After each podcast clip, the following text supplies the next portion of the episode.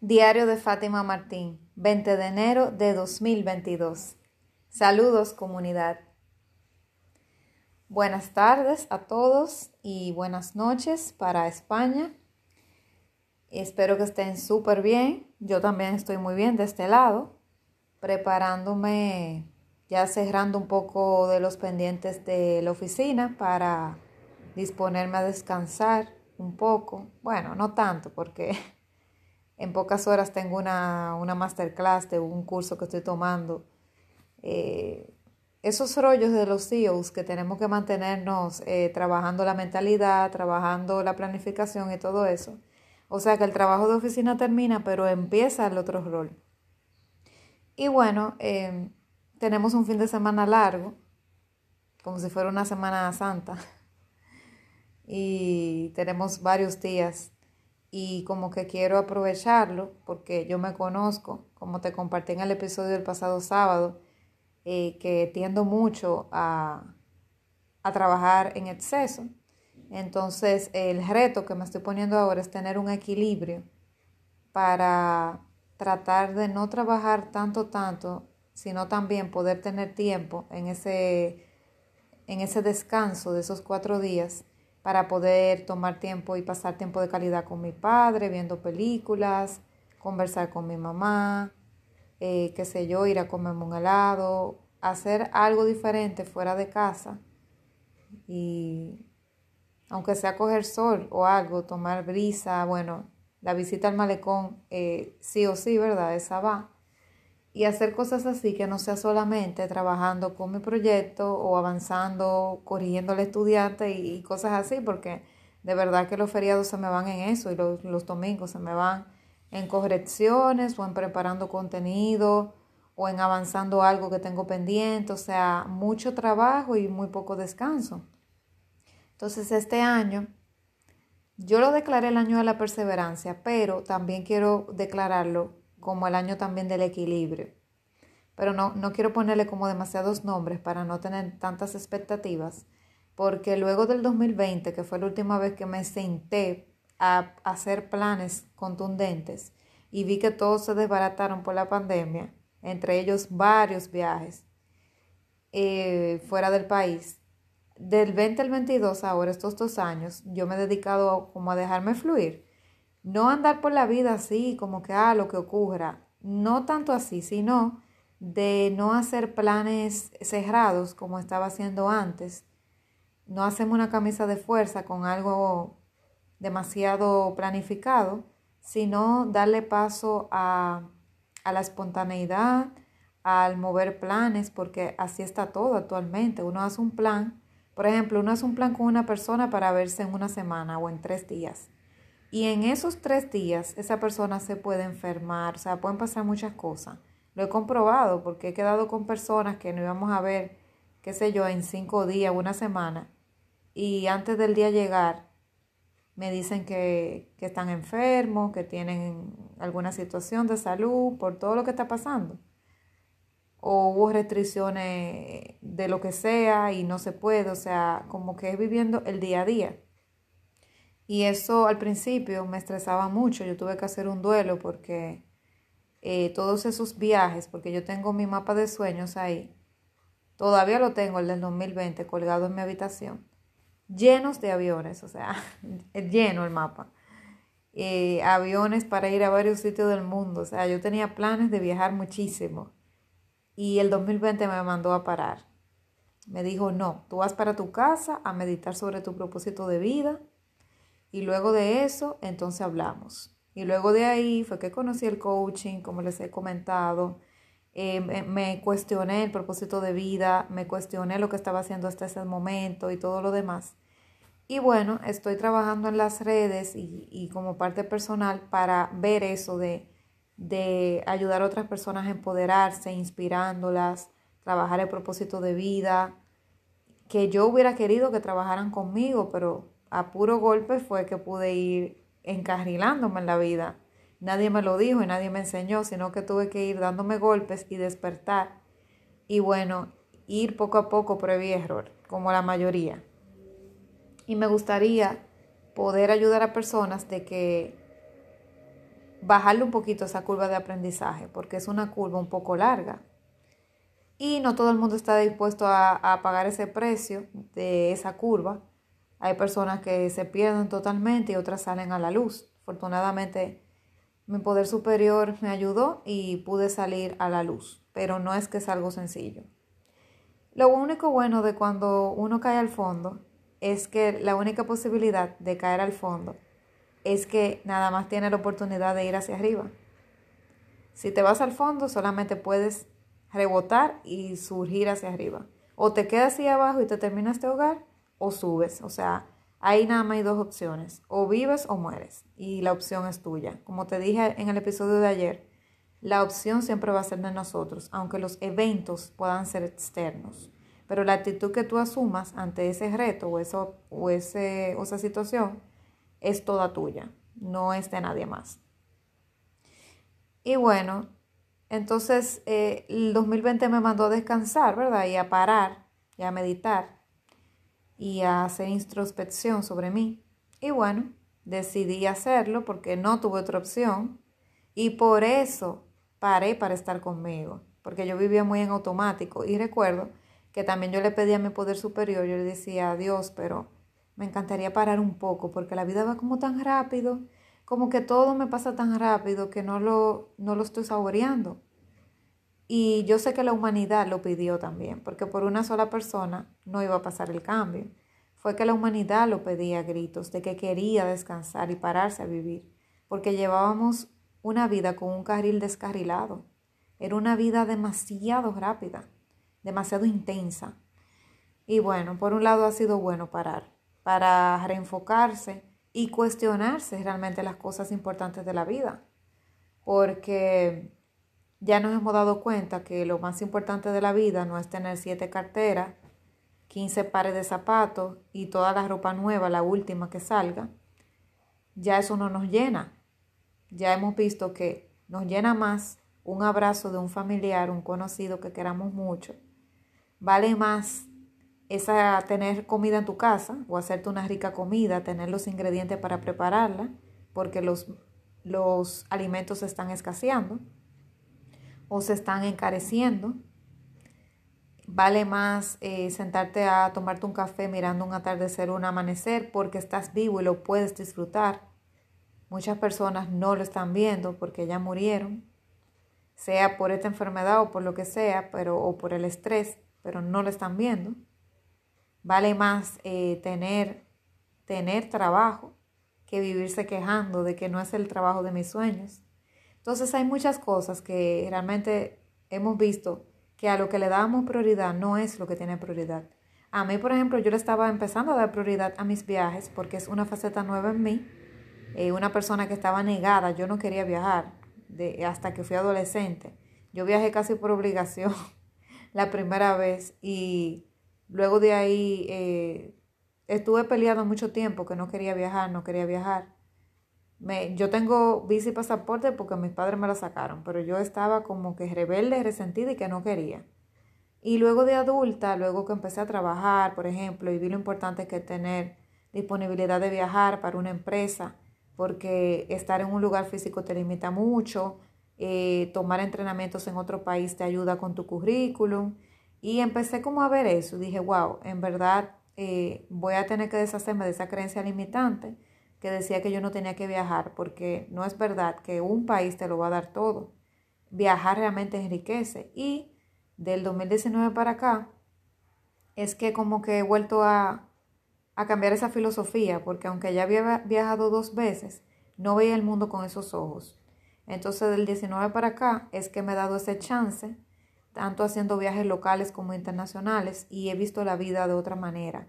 Y me he dado cuenta que la vida es momentos, la vida no es que yo me compro una ropa, que me compro un vehículo, que me compro tal cosa, no es nada más los bienes materiales, sino también los momentos que tú vives, sobre todo con otras personas o los lugares que conoces, cómo te hace sentir algo.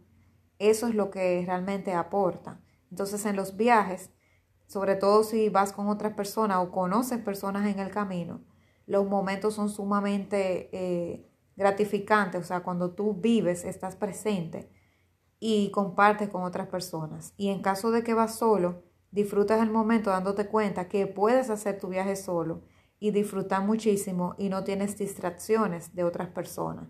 O sea que siempre suma, sea que tú lo hagas acompañado solo, un viaje siempre suma. Y si vas al mismo lugar, nunca lo vas a ver igual. Si tú tienes un año que no vas a un lugar o cinco años y regresas, nunca vas a ver el lugar igual. Siempre va a haber algo diferente que te va a mostrar. Y llena mucho eso de los viajes. Entonces, yo hice mi duelo de no poder viajar, pero me di cuenta que fue bueno porque le estaba dando prioridad a eso y no a otras cosas básicas, como eso de conectar con mi propósito de vida. Era mucho más básico que viajar, así que yo le doy gracias al universo por lo que está pasando, en el sentido de que me ha encarrilado y me le ha ido dando sentido a mi vida. Y dicho esto, entonces vamos a hablar un poco del capítulo de hoy, que el capítulo de hoy realmente trata sobre el amor al prójimo. Pero te hice esa breve introducción de mi día y todo para arrancar con esto. Entonces dice, ama al prójimo como a ti mismo, tal como dice en la Biblia, ¿ok? Qué difícil es amar al prójimo como a uno mismo. Entonces, tal parece que la religión nos invita a amar al prójimo y ya. O sea, ama a tu prójimo y se queda ahí suspendido. Punto y final. Ama a tu prójimo. El como a ti mismo realmente ha, habido que aprenderlo. En mi caso yo he tenido que irlo aprendiendo a lo largo del tiempo. Cuando lo leía no lo entendía. ¿Por qué? Porque la religión, yo formé parte de una comunidad de jóvenes hace unos años y, y tuve esa oportunidad de dar servicio desde la parte de la religión. Y hay una parte que llena mucho, pero hay otra parte que se te queda vacía, que es la parte espiritual. Entonces, por eso es que religiosidad y espiritualidad no es lo mismo, ¿ok? No es lo mismo. Están en un renglón parecido, religión y espiritualidad, pero no es exactamente lo mismo. Y se puede vivir la espiritualidad sin vivir la religión. Y se puede estar en la religión sin sentir la espiritualidad per se. Son, son asuntos diferentes, es muy sutil, pero sí, son diferentes. Y lo entendí porque estuve del lado de la religión y luego salí y estoy actualmente en el lado de la espiritualidad.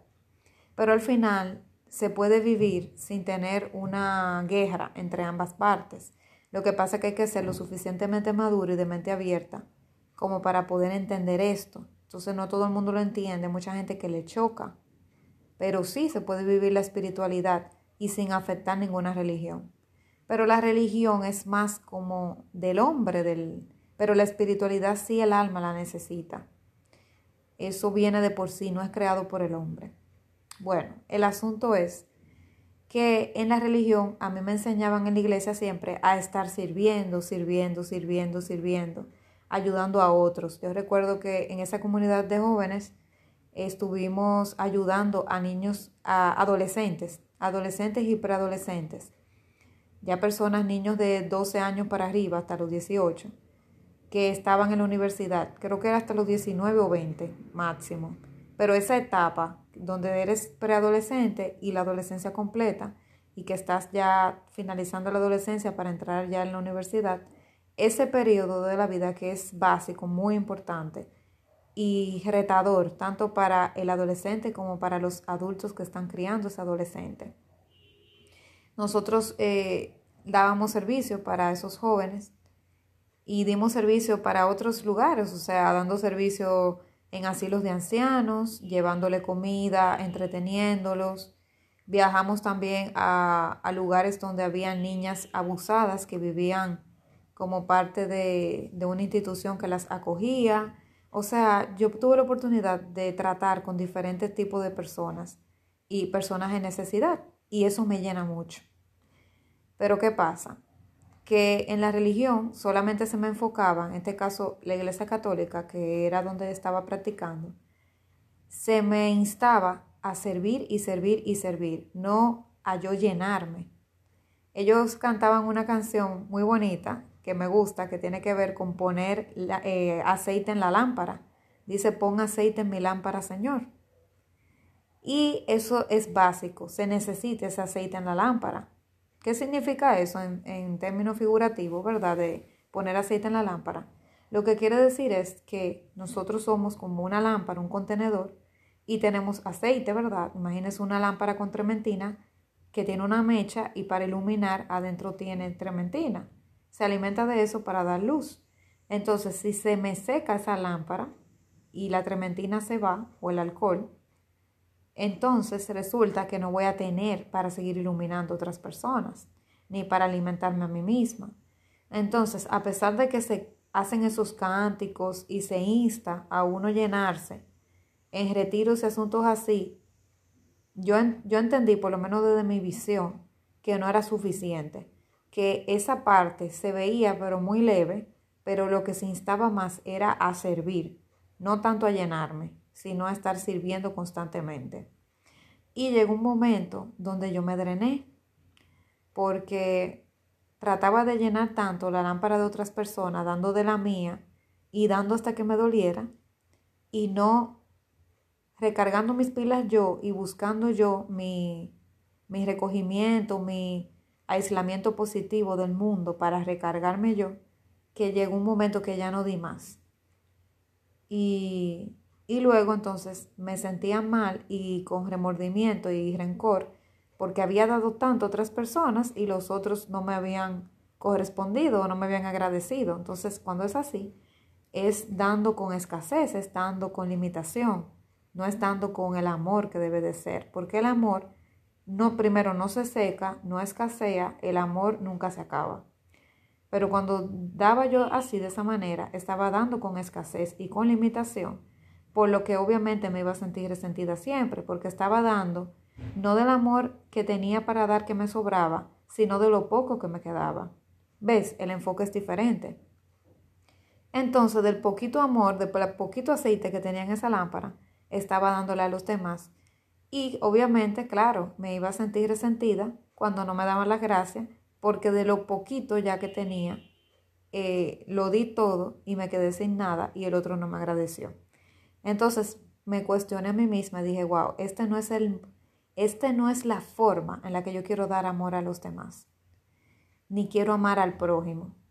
Entonces, porque es un amor distorsionado, es un amor que no es 100% sano, porque tiene resentimiento detrás, es un amor con, no sé, o sea, como con vicios de error, no es un amor dado al 100%. Entonces, si es así, no sirve. Y yo lo veía así, que no servía. Dije, no, yo no quiero seguir de esta manera. Yo quiero recogerme, autocuestionarme, reenfocarme y volver a salir al mundo a dar amor nuevamente. Entonces, en esos tiempos, eso sumado a otras cosas, pues decidí salirme de, de ahí, de la comunidad y, enfocar mi vida a la parte espiritual, no tanto religiosa. Y me doy cuenta que me llevo todo el amor y todas las vivencias que vivía allá en la parte de la religión y las estoy sumando con la espiritualidad que practico ahora. O sea, que una cosa no quita la otra. Y es maravilloso porque lo que aprendí allá me sirve aquí. ¿Ok? Y eh, tengo esas herramientas que adquirí en ese momento que me van a servir ahora para la parte espiritual. Pero, para que veas, cuando te conectas con la espiritualidad es más grande el, el nivel de alcance. ¿Por qué? Porque cuando estaba en la religión nada más estaba dándole comida a la persona para un día, no enseñando a pescar a las personas, sino eh, supliendo necesidades específicas Ah, no, si unos niños que tienen hambre, íbamos a darle donación de comida. Eh, un ancianito que necesitaba medicina, íbamos a darle la medicina. Pero para un día o dos días, o me doy a entender. Un, un, una, un viejito que necesitaba una, una cama de posición en su casa porque no tenía, se las regalaba, ¿verdad? Se hacía una colecta, se hacían actividades y entre todos le donábamos dinero y se le compraba. Pero ya no iba más de ahí la ayuda. Pero enfocada ahora en el camino espiritual, yo puedo, a través del crecimiento personal, grabar cosas como este podcast que va a durar muchos años en la plataforma y lo podemos escuchar una y otra vez Y quizás incluso cuando yo no esté en este plano, pueda este podcast seguir ayudando personas. Y, y así también los cursos que iré preparando y los libros que voy a escribir. Y pueden trascender, ayudar a otras personas que están pasando por momentos difíciles que yo pasé y que pueden eh, ver que hay un, o sea, que hay una luz después de, del túnel. Y así mismo me ha pasado a mí. Yo he visto la luz a través del túnel de personas, muchos maestros que ya no están, que los conocí ya ellos habían muerto y no saben lo que me ayudaron, dejaron su legado, porque no pensaron solamente en ellos de manera egoísta, pensaron en la humanidad. Y esa es la manera de tu poder trascender. Si tú piensas en ti solamente, en el día a día, como por ejemplo eso, darle pan a una persona que hoy tiene hambre, mañana te va a volver a pedir de nuevo porque no le estás enseñando cómo, cómo adquirir el pan. Y simplemente estás satisfaciendo necesidades perentorias, pero en este momento y ya.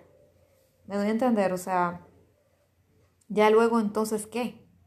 Pero cuando es algo espiritual, es algo que trasciende más tiempo y va más profundo y puede cambiar la vida de otra persona porque la inspira o porque le instruye y esa persona puede conectar y darse cuenta que está haciendo mal o que está faltando en su vida y reenfocar su vida completa, ella darle un giro. Porque yo no creo que una persona pueda cambiar a otra, sino puede inspirarla a que el otro cambie. Si la otra persona no se inspira contigo, no va a cambiar. Cambiar es totalmente opcional y personal. Nadie puede obligarte. Mientras más te obligan, entiendo que menos cambias. Tiene que ser que tú te convenzas que quieres hacer ese cambio o que quieras despertar. Y eso hace clic contigo y de ahí entonces cambias el rumbo de tu vida con las decisiones que estás tomando en este nuevo presente para no repetir el, el pasado que tuviste. Entonces, eso es una manera de amar al prójimo como a mí mismo.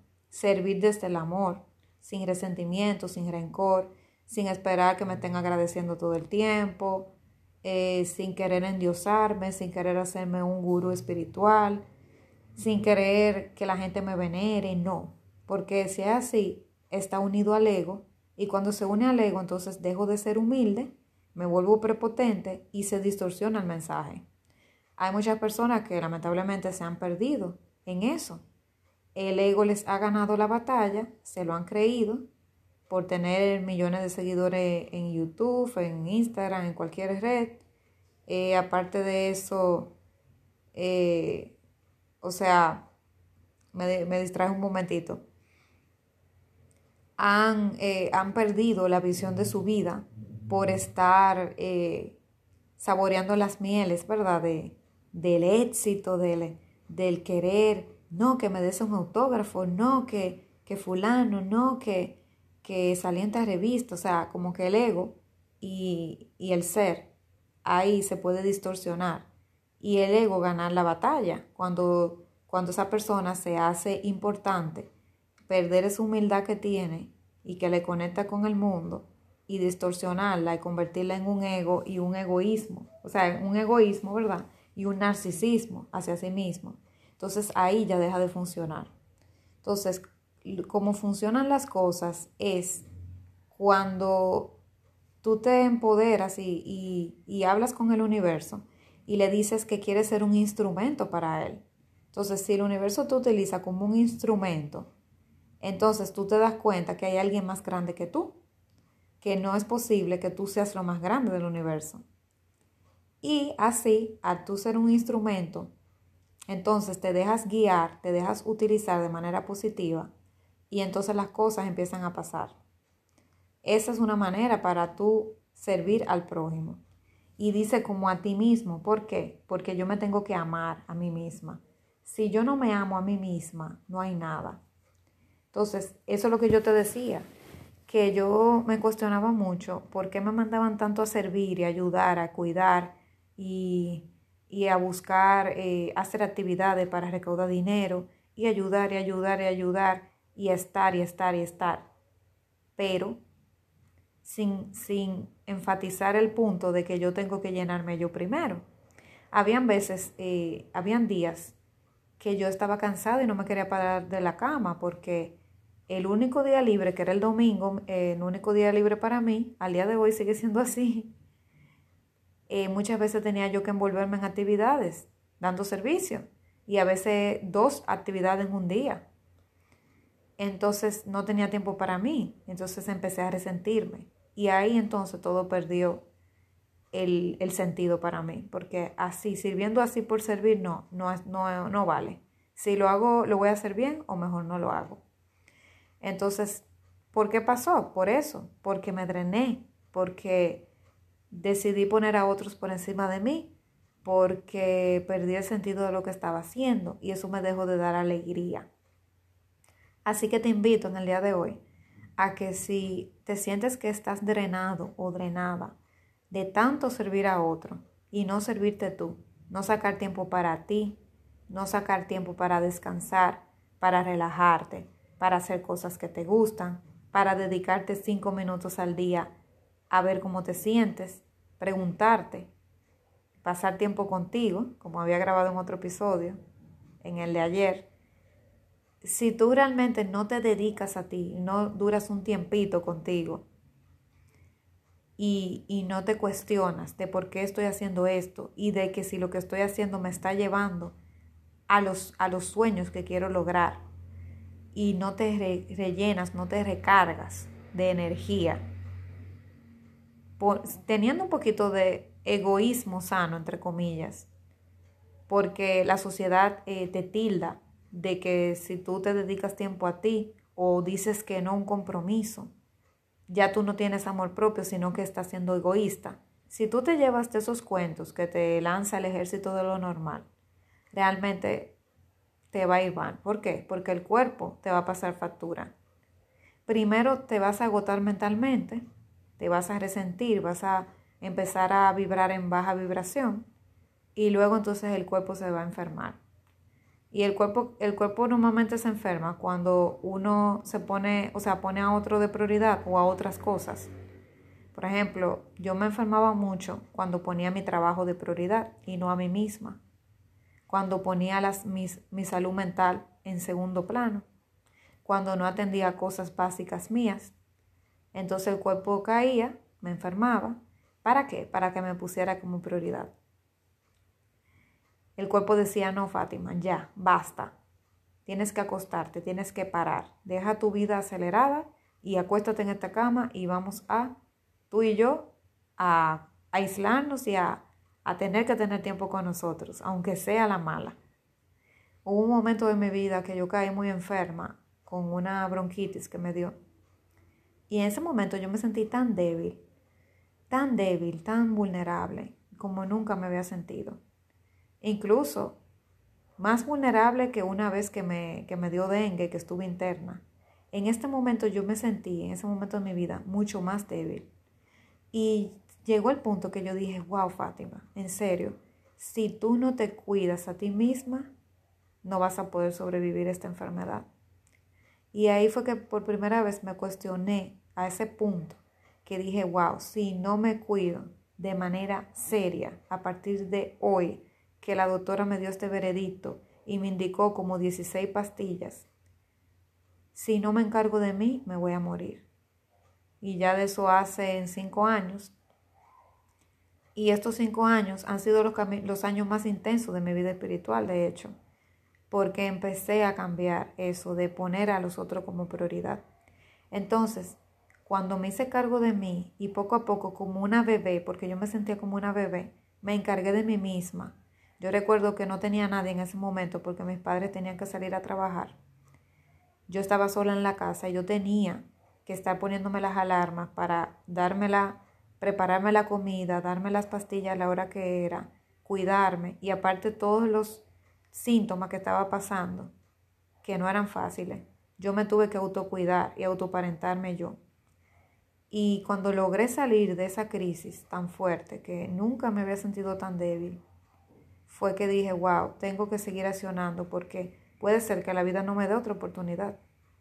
Y a partir de ahí dije, tengo que cambiar de, de trabajo, no puedo seguir con este jefe desconsiderado, porque no es nada más que él me desconsidera, soy yo misma que lo hago, porque mi entorno es reflejo de mí. y mi entorno era reflejo del poco amor propio que yo tenía. En mis relaciones laborales, en el trabajo que tenía, en la mala relación con mis padres que tenía en ese momento, en la mala relación conmigo misma que tenía. Y en fin, si continúo no acabo. Y ahí fue que yo empecé a hacer un rediseño, una reingeniería de mi vida más fuerte, porque yo empecé este camino en el 2015, pero en el 16 fue que la vida me retó de una manera demasiado fuerte, que fue debido a muerte. Y ahí fue que yo decidí irme más en serio todavía de lo que había ido hasta ese momento. Y le doy gracias a mi poder superior, porque me tiene aquí y por todo lo que he aprendido, de verdad. Entonces, yo te invito a eso, a que pares y no esperes que te pase lo que me pasó a mí, de que me cuestioné de que por poco no tengo más oportunidades para reencauzar mi vida de una manera positiva. No tienes que llegar ahí, no tienes que llegar a que una enfermedad te tumba en la cama y te cuestione de si vas a salir o no. No tienes que llegar al punto de, de tener una crisis eh, o sea, una crisis mental, por ejemplo, que ponga en riesgo tu salud mental. No tienes que llegar al punto de, de cosas demasiado trágicas, de que alguien muera, de que un matrimonio se rompa.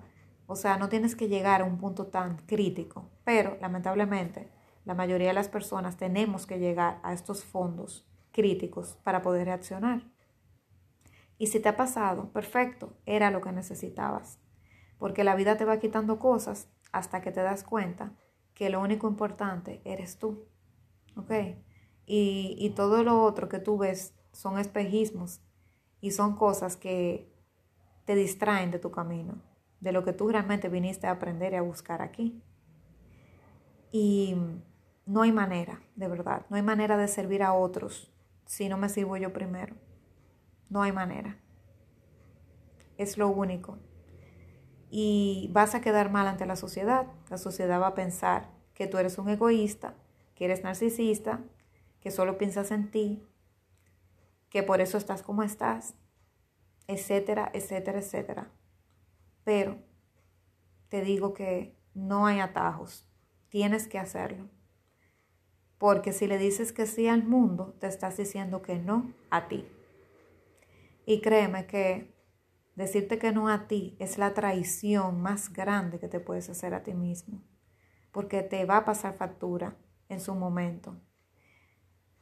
Y no es bueno que ese momento sea cuando estás a punto de morir, que te arrepientes de todo lo que no hiciste y de todo lo que no viviste por complacer una sociedad que al final no te, no te mantiene, no te cuida, no se preocupa por ti.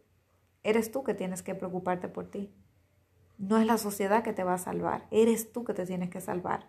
Y tienes que vivir una vida para ti, porque te gusta.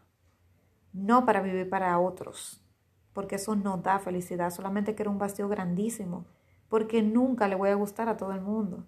Yo puedo ser lo mejor y siempre va a haber gente que no, que no, yo no le voy a gustar. Y eso está perfectamente bien. Si lo hubiera aprendido antes esa lección, mi vida hubiera sido diferente pero quizás no estaría aquí donde estoy hoy contigo. Quizás no habría tenido ese momento de reflexión. Así que yo agradezco por todo lo que me ha pasado, porque todo me ha llevado a este punto. Y este punto era el que tenía que estar. Así que sirve, sirviéndote tú primero, llenando tu lámpara de aceite, acepta en el lugar donde estás, no aceleres el proceso de querer salir de donde no quieres estar, sino que aprende a servir desde ahí y a florecer desde donde estás. Y lo que vayas a dar, dalo con amor. No lo des con resentimiento, no lo des por quedar bien con otros, no lo des simplemente por cumplir. Siempre dicen que hay una parte de egoísmo cuando uno da, porque cuando uno da tiene una satisfacción tan grande que eso llena tu ego bueno, puede ser. E, el egoísmo está en todo, porque mientras estemos en este cuerpo siempre va a haber algo de ego. Pero si tu alma se siente bien dando algo, dalo, pero dalo sin perderte tú en el proceso. A eso es que yo insto, porque ayudar es lo mejor. Siempre voy a estar a favor de ayudar. Lo que no quiero es que pierdas tu identidad y te pierdas tú y pierdas tu salud o dejes de luchar por tus sueños por luchar por los de otro, que eso pasa mucho con la pareja, de que yo me pongo a un lado porque el otro cumpla sus sueños y yo entonces lo acompaño. ¿Y mi sueño para cuándo? Entonces, si tú no te eclipsas tú, si no te pones en segundo, tercer, cuarto lugar y sigues sirviendo, entonces todo está bien porque lo vas a sentir en el corazón. ¿Cómo me doy cuenta, Fátima? Vas a sentir una satisfacción interna. Vas a sentir un, cosa que te está llenando. No vas a sentir un vacío. Vas a sentir una felicidad y como que, no sé, es algo como que te da deseos de brincar y te sientes feliz, te sientes pleno. Es algo como que es prácticamente indescriptible lo que se siente al ayudar a otros pero cuando se hace desde el amor, no desde la carencia. Y la sociedad nos enseñó a dar con carencia, pero la buena noticia es que puedes cambiar esa programación que tienes y empezar a aprender a dar con más amor. Lo que se da con amor, aunque sea poco, es mucho más que lo que das con carencia. Ese es mi mensaje de hoy para ti. Te invito a la reflexión. Nos vemos mañana. Seguro que sí. Un fuerte abrazo.